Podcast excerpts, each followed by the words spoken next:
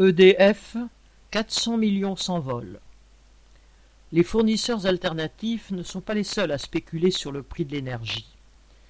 EDF s'y est mis aussi, depuis quelques années, par le biais d'un service, EDF Trading.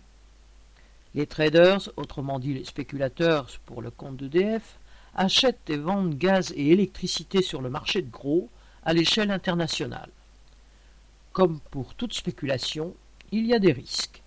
C'est ce qui s'est produit début octobre, où un trader avait parié sur une baisse du prix de l'électricité pour la période dite de pointe hivernale. Or, depuis deux mois, celui-ci ne fait que grimper allègrement. Le résultat de l'opération est qu'EDF y a laissé 400 millions d'euros. EDF s'est bien gardé de le dire. Elle ne communique jamais sur les activités de trading.